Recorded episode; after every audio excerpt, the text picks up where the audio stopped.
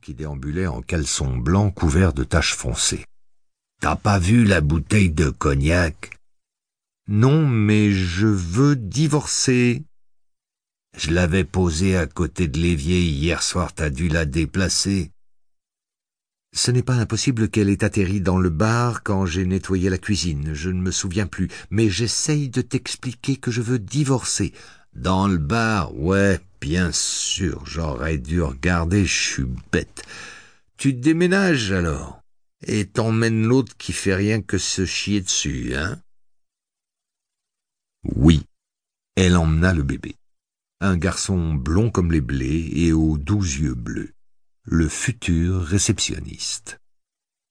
Sa mère envisageait une carrière d'enseignante lorsque la venue au monde du bébé avait mis un coup d'arrêt à son projet. Elle partit pour Stockholm avec le petit, ses clics et ses claques, et signa la demande de divorce. Elle reprit ainsi son nom de jeune fille, Personne, sans réfléchir aux conséquences pour son fils prénommé Père. Non qu'il soit défendu de s'appeler Père Personne ou euh, Jonas Jonasson d'ailleurs, même si c'est un peu redondant. Dans la capitale l'attendait un emploi de contractuel. La mère de Père Personne parcourait les rues d'un bout à l'autre, essuyant quasi quotidiennement les diatribes d'hommes mal garés, en particulier ceux qui avaient les moyens de payer les amendes qu'elle venait de leur infliger. Son envie d'enseigner resta un rêve, et jamais elle ne vulgarisa la science des prépositions allemandes régissant l'accusatif ou le datif auprès d'élèves qui, pour la plupart bien sûr, s'en seraient complètement fichus. Quand elle eut passé une petite éternité à ce poste dit temporaire, il advint qu'un des contrevenants mécontents découvrit, suffoqué, qu'une femme se cachait sous l'uniforme de contractuel. De fil en aiguille, ils allèrent dîner dans un beau restaurant où l'amande fut déchirée en deux, à point nommé pour le café et un petit verre. D'aiguille en ouvrage, le contrevenant demanda la mère de Père Personne en mariage. Le soupirant se trouvait être un banquier islandais qui rentrait à Reykjavik. Il promit à sa future épouse de l'or et de vertes forêts. Il ouvrit également au fils ses bras islandais. Mais tant d'années avaient passé que le petit garçon blond comme les blés avait atteint sa majorité et était en mesure de décider par lui-même.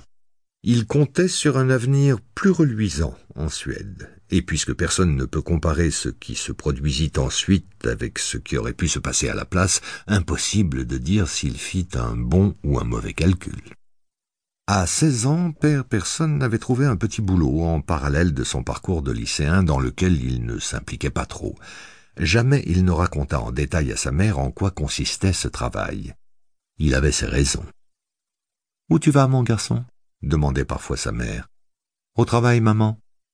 À cette heure-ci? Oui, il y a toujours beaucoup à faire. Tu fais quoi déjà?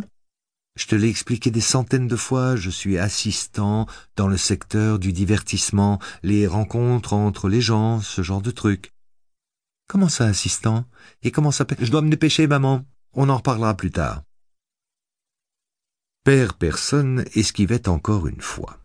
Naturellement, il avait peu envie d'avouer que son employeur vendait de l'amour au kilo dans une grande maison jaune en bois usé à Huddinge, au sud de Stockholm, ni que l'établissement portait le nom de Club Amore, ou que son propre travail consistait à s'occuper de la logistique ainsi qu'à jouer le rôle d'escorte et de contrôleur.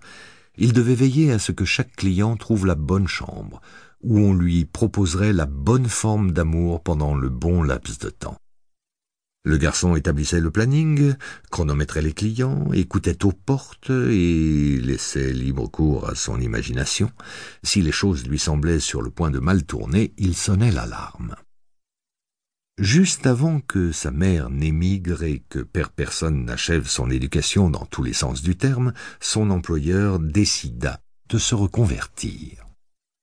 Le club Amore devint la pension La Pointe de Terre.